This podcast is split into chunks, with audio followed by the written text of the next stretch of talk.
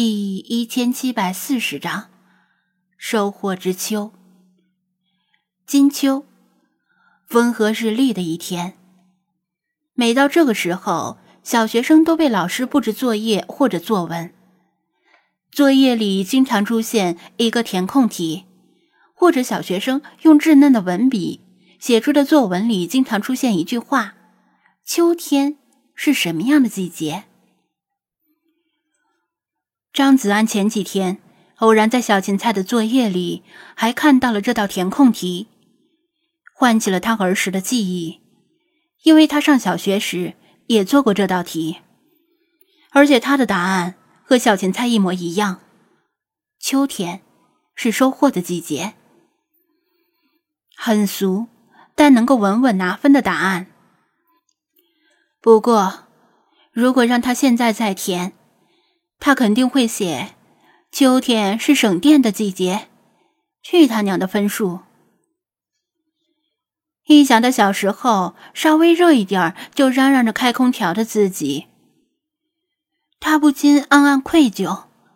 不当家不知水电贵，现在宠物店和水族馆除了购买幼猫幼狗的花费之外，日常开销最大的一部分就是水电费。商业水电的价格相比于居民水电价格都是翻倍的。每次电费清单一出来，他都被刺激的要犯心脏病。夏天要开空调，冬天要开电暖气，只有春天和秋天什么都不用开，敞着店门通风就好。一方有难，八方支援，这是大家筹集的捐款。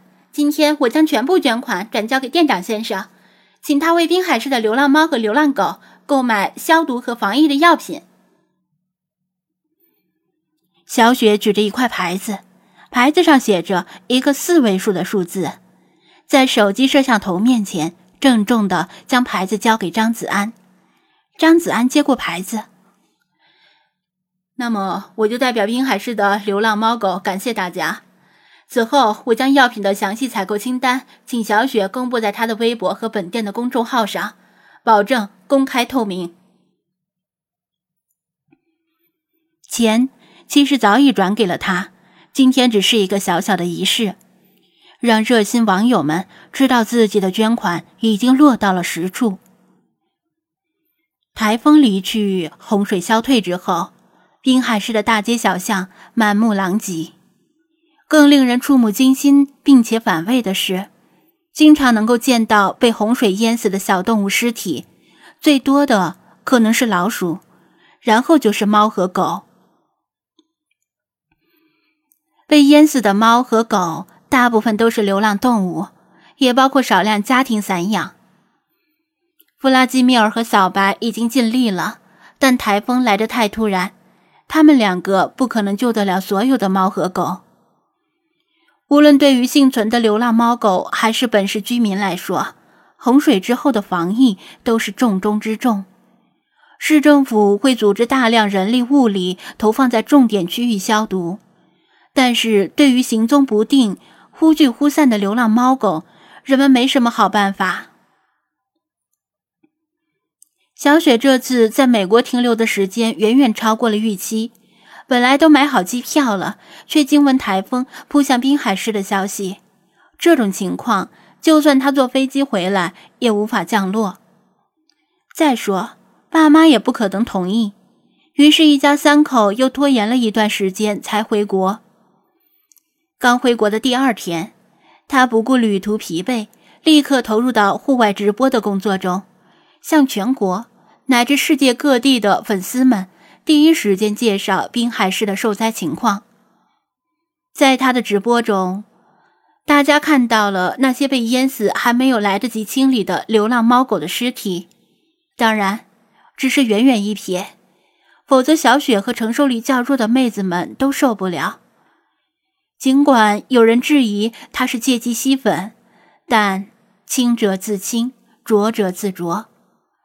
被淹死的小动物们的尸体会引发跳蚤等害虫大量的滋生，并且寄生在流浪猫狗身上扩散。很多人想到这种可能，但苦于没有什么好办法，除非把流浪猫狗全部消灭，但这样太残忍了，而且可能会引发争议。再说，流浪猫狗的存在多少会对老鼠等啮齿动物类的繁殖造成限制，杀光了流浪猫狗，岂不令老鼠猖獗？小雪也很担忧这个问题，跑到宠物店向张子安请教。后者表示，可以通过定点投药给流浪猫狗消毒的办法来解决，而且他已经在这么做了。喜欢宠物并且手头宽裕的热心网友纷纷慷慨解囊，不论钱多钱少，聊表心意。今天是周末，店里人来人往。小雪刚离开，赵琪和刘文英带着月月也来了。张大店长。我寻思着，你接手这店差不多一周年了吧？什么时候来个一周年促销酬宾呢？赵琪拎着新买的名牌女包，刘文英牵着月月，月月手里拿着一只吃了一半的冰激凌。可能是这个女孩今年最后一次有口福吃冰激凌了，毕竟越往后天气越凉了。这个还真没考虑过。本店小本生意，在台风中损失惨重，再筹宾就要卖血了。张子安的口风毫不松动，切，骗谁呢？我不管。今天我们这猫粮必须打折，而且必须打骨折。赵琪抱着一堆进口猫粮，重重放在收银台上。每次他和刘文英结伴来囤猫粮，总会找出各种借口要求张子安打折，闹得刘文英都不太好意思。其实赵琪几千块的包都舍得买，真在乎打折的那百十来块钱吗？他享受的就是打折的快感，否则就感觉自己亏了。这大概就是都市白领的购物逻辑。否则，双十一也不会成为全民狂欢。直到张子安拗不过他，悄悄同意给他们打九五折，他和刘文英才抱着一大堆猫粮满载而归。小张啊，有时间没？有件事啊我想跟你商量一下。魏康驾驶着一辆崭新的私家车登门造访。魏教授，恭喜您升职啊！快进来吧。张子安一眼就认出魏康是人逢喜事精神爽，终于摘掉了头衔前的“副”字。这个不提，这个不提。魏康谦虚的摆摆手，打量店内几眼。哇，你这店里人够多的，都快满了，我就不进去了，简单说几句就走。啥事呀？张子安问道。他以为是关于里皮特和乐视狗粮的事儿。里皮特面临的是美国那种旷日持久的世纪审判，拖个十年八年的不在话下。是这样，咱们上次的埃及之行留下了很多遗憾，而且你看，这不快半年了吗？给耳廓湖安装的无线电装置。可能也快陆续没电脱落了，毕竟当地的环境太恶劣，昼夜温差过大，电池寿命不一定能够达到设计要求。回收无线电装置这种事啊，交给当地的学者和游牧民族，终归不太放心。这是咱们上次的心血所在，所以我想要，要不咱们再进一趟沙漠，亲手把那些装置收回。顺便联合考古系的师生，把上次留下的遗憾也解决掉。你觉得怎么样？魏康道明来意，张子安听得差点晕倒。难道不知不觉又掉进了庄小蝶的梦里，或者是所谓的既视感？庄小蝶梦境里的每一个人都符合各自的人设，这令他的梦有很强的预言作用。现实中的魏康和梦里的魏康同样都对上次的沙漠之行抱有很深的遗憾。辗转反侧之余，会做出相同的决定，并不奇怪，这是魏康的性格使然。他赶紧劝了几句，劝魏康打消这个念头。回收无线电装置这种事，交给当地人来办，应该没什么大问题。因为耳廓狐是群居动物，遗漏几个装置，并不会对整个族群生存状态的分析造成太大的影响。其实这种事需要他这个生物学外行来提醒吗？魏康当然知道，这不过是个借口。而过湖根本不是重点。魏康和同校老师们在聚会时觥筹交错之间，无意中提到了那座隐藏于沙海深处的金色金字塔。虽然魏康没有亲眼见到，但是里皮特那边的庭审中隐约传出了相关信息，于是引起了滨海大学考古系的莫大兴趣。毕竟，那是一座从未被人发现过的金字塔，很可能是埃及末代法老王的陵寝。如果能由一支中国考古队先行进入，绝对能够轰动世界，并令滨海大学考古系飞升海内外。考古系的教授们一阵撺掇，魏康也心动了。如果是生物系和考古系联合申请，学校肯定会批准，而且还有上次成功的经验作为保障。魏康对自己手下那几个不成才的弟子早已失望透顶。听说考古系的学生一向勤奋好学、吃苦耐劳，经常参加野外挖掘工作，甚至还有在西域戈壁滩古墓的实地挖掘经验，与沙漠。有几分相通之处，如有他们配合，这次轻车熟路，物资装备和人手都强于上次。说不定真能从金色金字塔的壁画里发现更多关于原始埃及猫的秘密。他和考古系教授们经过商量，一致认为，金色金字塔被黄沙掩埋，只是里皮特的一面之词，说不定。狡猾的里皮特故意这么说，其实是暗中打算派出手下独吞金色金字塔的宝藏。为了避免这种情况出现，必须赶在里皮特的余孽动手之前，深入埃及沙漠，对金色金字塔进行保护性挖掘。张子安听得无语苦笑，金色金字塔是真被掩埋了。但他不方便替里皮特证明，否则压力和焦点就集中在了他的身上。这次显然是滨海大学考古系蠢蠢欲动，打算搞个大新闻，铁了心要拉上魏康一起再赴埃及。他死劝活劝，总算暂时把魏康劝走了。这只是权宜之计，就算魏康改变主意，考古系的那帮人也未必会死心。但有什么办法呢？走一步看一步吧。他打算明后天跑一趟滨海市博物馆，看看馆里是否真有一位南欧长相的女性讲解员。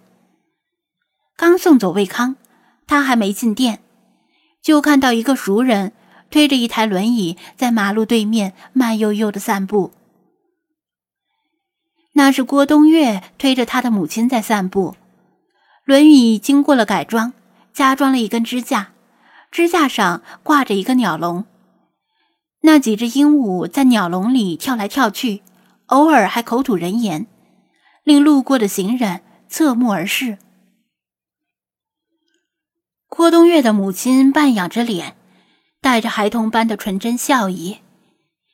本不应该出现在成年人脸上的纯真，他像小孩子一样。注视着鸟笼里的鹦鹉，嘴唇一动一动的，好像在跟鹦鹉说话。张子安前一阵儿看到郭冬月发的朋友圈，好像是后者在附近买的大房子已经装修完毕，现在看来他们已经入住了。他隔着马路，遥遥向郭东岳挥了挥手。后者早就望向宠物店，也向他挥了挥手。一辆修旅车停在路边，挡住了他的视线。张老弟，生意兴隆啊！冯轩满面春风的走下车。冯导，您怎么来了？张子安大感意外。嘘。冯轩悄悄比划了晋升的手势。如今声名鹊起的他依然低调，不想被附近的人拍照围观。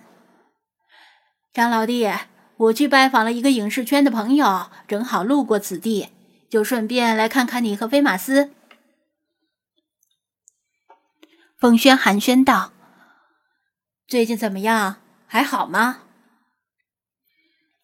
一切都好，冯导，您进来坐。张子安邀请道。冯轩望了望人满为患的店内，笑着摇头：“算了算了，等有机会再来叨扰吧。对了，张老弟，最近《战犬二》的剧本出来了，我看过了，觉得还不错，你要不要考虑一下？”冯轩借着《战犬》跻身国内一线导演之后，没有像其他一夜成名的导演那样饥不择食的捞快钱拍烂片，反而格外谨慎，不愿意晚节不保砸了招牌。对剧本的质量和投资方的要求非常高，等闲入不了他的华眼。《战犬》的火爆令喜欢跟风的国内电影界一拥而上。各种动物电影粉墨登场，百分之九十九点九都是粗制滥造的圈钱之作，令国内影评界痛心疾首，哀叹这样下去会令观众失去热情。甚至有人评论说，《战犬》打开了中国动物电影的大门，又要被其他烂片把门给关上了。国内动物电影市场。急需另一支强心剂来延续观众的热情之火，没有比《战犬二》更合适的了。《战犬》口碑、票房双丰收，无论是剧组方面还是投资方，显然都不会放弃这块金字招牌。续集早早的提上了日程，投资预算比第一部翻了十倍，对外号称无上限。《战犬二》的剧本早就在酝酿修改之中。滨海影视城方面也在积极运作，表示要全力配合，务必要将续集的拍摄地点留在滨海市，不能拱手送人。甚至连市政文化部门的领导也在密切关注，积极促成此事。其他细节都好说，唯独主演不能换。